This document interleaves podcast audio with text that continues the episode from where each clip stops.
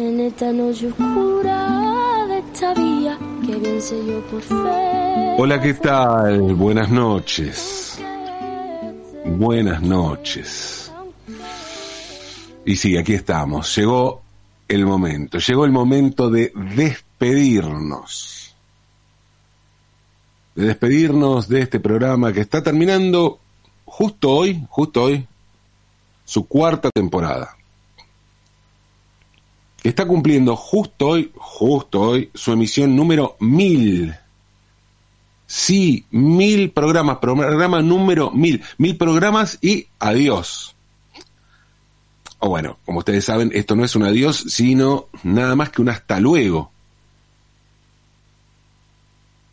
Porque vamos a seguir.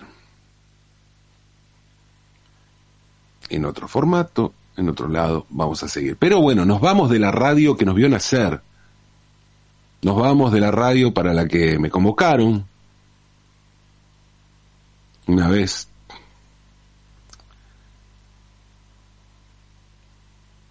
Eduardo Liberti y Sebastián Costa Barnicos. Para hacer este programa. Este programa en la trasnoche. Una radio para la que yo ya trabajaba. Este es mi octavo año en esta emisora. Así termina mi octavo año. Esta emisora de la que hoy me despido. Y me despido porque me despiden. Porque nos despiden, porque nos rajan. No quiero minimizar el hecho de que nos rajen, por más que seguimos, por más que elegimos otro camino, nos rajan. O como vengo diciendo desde que me enteré de la noticia, nos dan un boleo en el orto. Un boleo en el orto. Y la verdad que me gusta plantearlo así. Les voy a ser totalmente sincero, a mí me encanta la expresión boleo en el orto. No es que me gusta que me den un boleo en el orto, no, no. Pero si me lo dan, prefiero usar esa expresión. Prefiero mil veces decir que la radio nos dio un boleo en el orto antes que decir que la radio decidió cesantear nuestras actividades laborales. Sí, aquí es cierto, las dos cosas son ciertas, pero bueno, aquí hablamos mil veces del habla, ¿no? Hablamos del habla, sí. De las formas de decir las cosas. Y sabemos bien que la forma es contenido, por eso prefiero hablar de un boleo en el orto y no de una recesión, de un contrato, cosas por el estilo. Cosas por el estilo, sí, el estilo, esa es la, cuestión. Esa es la cuestión aquí que es de noche, el estilo. Tratamos modestamente de hacer las cosas con estilo. Porque es el estilo lo que hace a la verdad. La verdad, sí, la verdad. Y hoy, en esta despedida, que no es un adiós, sino un hasta luego, me gustaría hablar de la verdad. Me gustaría hablar con la verdad. Desde la verdad. Estamos viviendo una época atravesada por grandes gestas discursivas, y si hablo de la verdad es porque allá afuera vemos que las cosas se mueven al ritmo de la libertad, Y la libertad pasó a ser una herramienta del odio, de la mierda que está pasando allá afuera. De odio democrático, además, de un odio con amplio consenso social, de un odio con millones de votos, de un odio popular. ¿Cómo es que pasó eso? Y bueno, realmente no lo sé. Pero creo que podría contar un par de situaciones que aportan, y mucho, a que hayamos llegado a semejante estado de las cosas. Y para eso no quiero remitirme a grandes discursos ni a ese tipo de información que aparece en los medios, ni en las redes sociales. No, no, no. Esta vez me gustaría hablarles de una situación muy personal.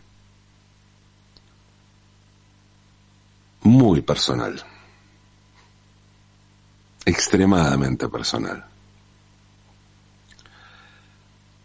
Estos días vine hablando sobre la verdad y creo que la verdad es una de las características principales, esenciales de la relación que construimos a lo largo de estas mil noches.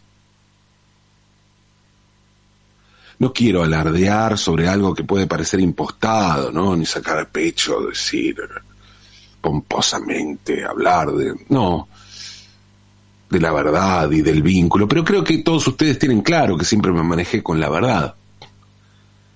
En este programa siempre hablamos de frente, aun cuando esa verdad doliera. Pero ¿qué es la verdad? ¿Se puede sostener la verdad cuando uno tiene un dolor adentro, un entripado que le atraviesa la vida, que no deja que los sentimientos fluyan? ¿Y está bien ocultar ese dolor? ¿Se sigue diciendo la verdad cuando se oculta ese dolor? ¿Hay que callar ese dolor porque es personal? Y si callo ese dolor, ¿puedo seguir afirmando que estoy diciendo la verdad, que estoy levantando la, la bandera de la verdad? Por otro lado, estoy hablando de algo personal, y todos estamos atravesados por problemas personales que no necesariamente hacemos públicos. Pero ¿qué pasa cuando ese asunto personal, ese dolor personal, tiene un costado público?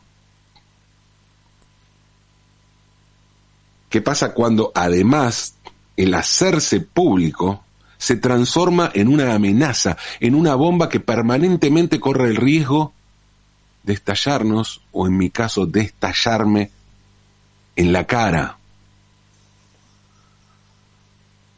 Por último, ¿qué pasa cuando además lo público está atravesado por lo político?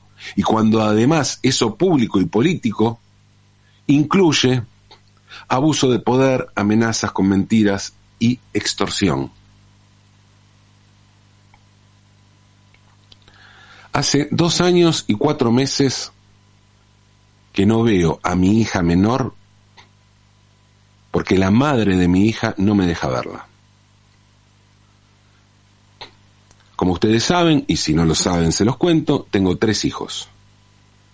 Lina, que tiene 22 años, Fermín, que tiene 16, y Trilce, que tiene 9. 9 años. Amo, amo a mis tres hijos, amo a mis dos hijas y a mi hijo. Tengo una relación hermosa con Lina y con Fermín. Lina vive en Barcelona. Hace poco más de un año y medio, vino de visita, ahora se quedó unos meses, pasé Navidad con ella en Frente Mar, estuvimos, hacía mucho que no estábamos, varios días solos, además de los días que estuve paseando por ella en Buenos Aires, con ella en Buenos Aires, bueno, estuvo increíble, realmente. Con Fermín también pasé la Navidad, voy a pasar con él todo el verano. Fermín vive la mitad del tiempo conmigo y la otra mitad con Mariana, su mamá. Mariana es una mamá hermosa, tengo una hermosa relación con ella la quiero muchísimo. Y los dos queremos lo mejor para nuestros hijos. Nos separamos hace mucho y pasamos juntos los cumpleaños de los chicos, algunas fiestas. La verdad no quiero hablar mucho más de ella porque tiene un perfil bajísimo. Creo que me cagaría puteadas. Y con razón, no sé por qué. Esto. Pero bueno, quiero, quiero decirle esto. Quiero decirles eso y quiero contarle eso a ella también públicamente.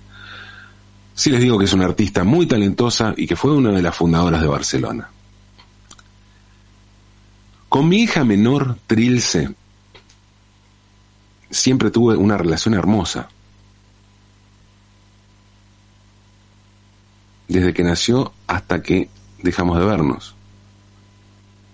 Cuando me separé de su mamá, Victoria, estuvimos casi un año de muy buena relación unos meses más bien, de muy buena relación, en la que Trilce pasaba la mitad del tiempo conmigo y la otra mitad con su mamá. Con Victoria podíamos hablar y acordar planes, cambios de planes, irnos de viaje con ella, compartir cumpleaños de Trilce, de compañeros, amigos suyos, hasta mandarnos mensajes lindos. Lo importante era Trilce. Y el amor que, que queda cuando se termina el amor de pareja, que es ese amor que son los hijos. En este caso, Trilce. Mi separación de Victoria me llevó a pasar mucho más tiempo con mis tres hijos. Y eso me llevó a entender que Victoria había sido muy violenta con mis hijos mayores. Y que yo había permitido ese maltrato. ¿Por qué? Bueno, la respuesta es tan espeluznante que intimida. Porque todos los caminos conducen a la ESMA, a la Escuela de Mecánica de la Armada, al campo de concentración de la dictadura, donde en 1977 nació Victoria. Y a los 15 días de nacer, a su madre la arrojaron al río de la Plata en uno de los vuelos de la muerte.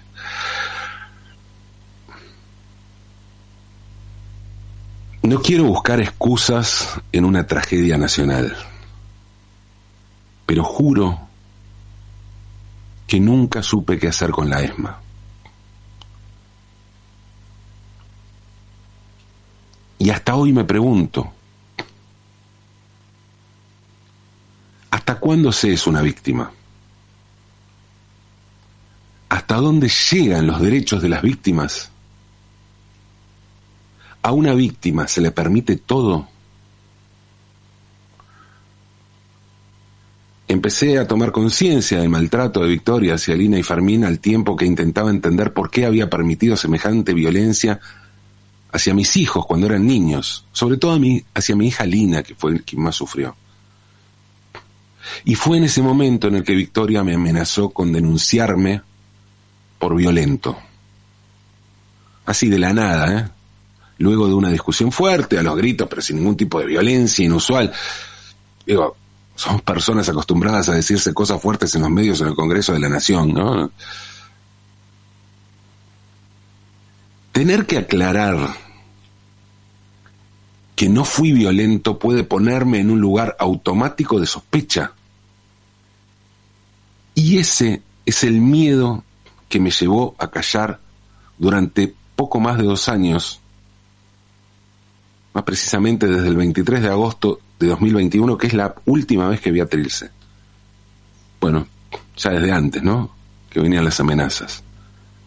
Pero esa es mi fecha en el calendario, la última vez que vi a Trilce. Luego de las amenazas, Victoria comenzó a apropiarse de nuestra hija de manera gradual. Y sí, no puedo creer estar usando ese término, apropiación. Apropiación, justo ella que fue apropiada durante la dictadura. Hasta principios de 2020, Trill se pasaba la mitad del tiempo con su mamá y la mitad con su papá. Se iba de viaje conmigo, con sus hermanos. Con el comienzo de la pandemia, y paradójicamente, con el comienzo de este programa, Victoria impidió que Trill se venga a mi casa, aunque yo vivía a la vuelta de su casa. La primera vez que vi a Trilce cuando se pudo volver a circular, cuatro meses después, fue caminando por la calle junto a la niñera, a la vuelta de casa. O sea, Trilce no podía venir a mi casa, pero sí podía salir a la calle con la niñera. Desde la primera amenaza en octubre de 2019, las amenazas pasaron a ser constantes, como constantes eran las acusaciones de violencia. Todo era violencia. Violencia simbólica, violencia verbal, violencia psicológica, violencia gestual, violencia metafórica, que se remataba con un agradecé que no te denuncio por violencia física. Cuando todo era un invento. En los hechos, Victoria nunca me impidió ver a Trilce. Se supone que es Trilce quien no quiere verme. Ni a mí, su papá, ni a su hermana Lina, ni a su hermano Fermín, ni a su tío César, ni a su primo Dante, ni a su prima Lola, ni a la novia de su papá, Laura. Trilce me dijo un día que quería verme cada dos semanas. Le pregunté si sabía qué significaba cada dos semanas. Me dijo que no sabía. La última vez que vi a Trilce, como les dije, fue el 23 de agosto de 2021. Pero el último día del padre que vi a Trilce, en junio de 2021, le pedí a Victoria que me dejara pasar el domingo con nuestra hija, porque iba a estar también con Lina y Fermín, que quería almorzar y pasar la tarde del Día del Padre con ellos, me dijo que no, que solo un rato porque el trill se tenía que ver a su abuelo. El abuelo de Trilce es Juan Asik, a quien ella llama papá, y quien para la justicia es su apropiador. Victoria llama papá, claro, y para la justicia es su apropiador. A ver, quiero aclarar, nunca puse objeción alguna a que Victoria tenga la relación que tiene con su apropiador. ¿eh? Al contrario, siempre estuve a su lado, la acompañé a verlo a un instituto psiquiátrico en Lanús, a la cárcel de Ceiza y a su casa en Bernal, donde estaba en prisión domiciliaria, domiciliaria y con tobillera. Victoria, en cambio, no me dejó ver a Trilce cuando se murió su abuelo Néstor, mi papá, el 23 de abril de 2020, un mes después de decretada la cuarentena. Seguramente los oyentes más antiguos lo recuerden porque hablé de mi viejo al aire y hasta me escribieron amigos y amigas de él que hacía muchísimo tiempo que no veía. Bueno, son esas cosas hermosas que pasan en la radio, ¿no? Yo nunca impedí ningún vínculo, al contrario, hasta firmé sin dudarlo la autorización para que Trilce pudiera ingresar al penal de Ezeiza, al pabellón de condenados por delitos de lesa humanidad, donde mi hija jugaba con su abuelo y con su amigo Luis Patti, sí, Luis Abelardo Patti.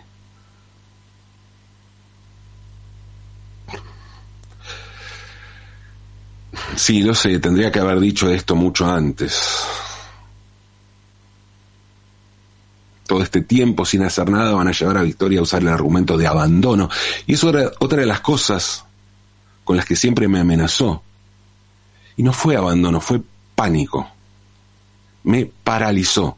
Todos estos años, desde que comenzó el programa, viví paralizado y con una tristeza infinita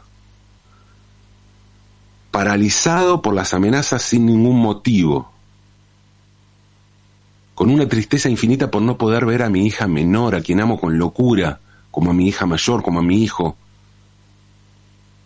con una tristeza infinita porque ni Lina ni Fermín pueden ver a su hermana, y con una tristeza infinita porque sé que Trilce debe estar sufriendo muchísimo.